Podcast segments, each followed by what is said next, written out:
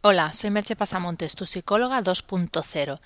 Puedes encontrar información sobre mis servicios de psicoterapia y coaching tanto online como presencial en www.merchepasamontes.com.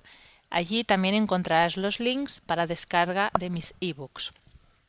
El podcast de hoy lleva por título Una cereza sobre una calabaza.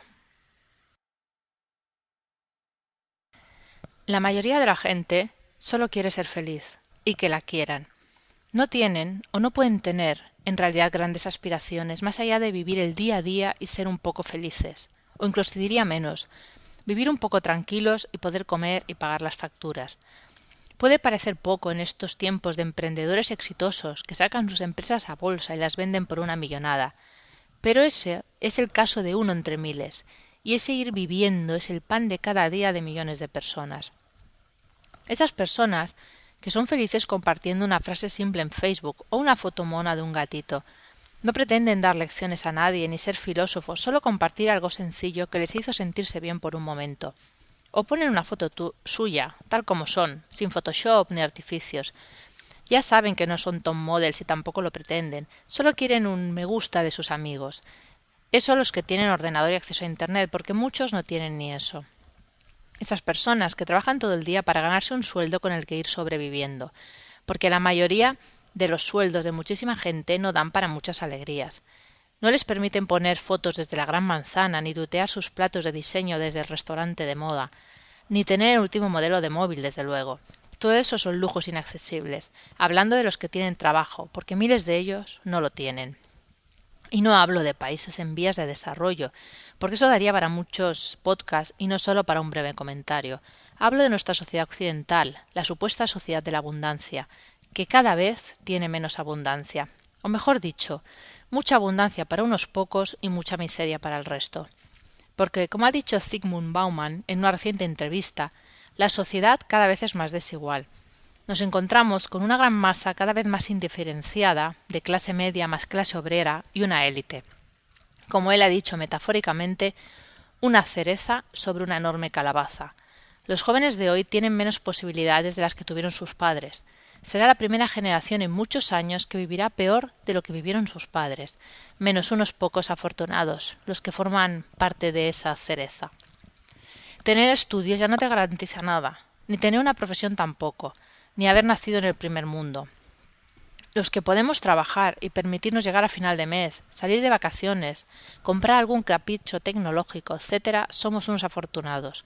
Y más si además vivimos en un país con libertad de expresión y de voto. Por muchas limitaciones que eso tenga, tampoco seamos ilusos, pero por lo menos la hay. Pero tampoco eso nos garantiza nada. Y ese desfase entre las expectativas y la realidad está provocando mucha depresión y ansiedad. Podemos seguir viviendo en nuestra burbuja 2.0, con nuestros iguales que gozan de un cierto nivel de vida y que se preocupan por sus éxitos profesionales y el número de retweets. O podemos mirar un poco más hacia afuera y contribuir, evitando el consumismo, eligiendo el bienestar personal sostenible, comprando en tiendas de comercio justo, no tirando comida, colaborando con ONGs, haciendo voluntariado, participando en los bancos de tiempo, denunciando las injusticias, reciclando y contaminando lo mínimo, y sobre todo votando. Votando solo a los que su prioridad real sea seguir apoyando y manteniendo este estado de bienestar que, que tan tan disminuido está. Y si no lo haces por solidaridad, hazlo por egoísmo, porque el día que la mayoría no tenga bienestar, casi nadie lo tendrá. Y antes de acabar, voy a explicarte un pequeño cuento. La historia cuenta que había dos hermanos que se querían con toda el alma, Ambos eran agricultores. Uno se casó y el otro permaneció soltero. Decidieron seguir repartiendo toda su cosecha a medias. Una noche el soltero soñó No es justo. Mi hermano tiene mujer e hijos y recibe la misma porción de cosecha que yo que estoy solo. Iré por las noches a su montón de trigo y le añadiré varios sacos sin que él se dé cuenta. A la vez, su hermano casado también soñó una noche. No es justo. Yo tengo mujer e hijos, y mi futuro estará con ellos asegurado. A mi hermano que está solo, ¿quién lo ayudará? Iré por las noches a su montón de trigo y le añadiré varios sacos sin que se dé cuenta. Así lo hicieron ambos hermanos. Y oh sorpresa, ambos se encontraron en el camino una misma noche, portando sacos uno para el otro. Se miraron, comprendieron lo que pasaba y se abrazaron con un abrazo de hermano, y su lazo era aún más fuerte y para siempre.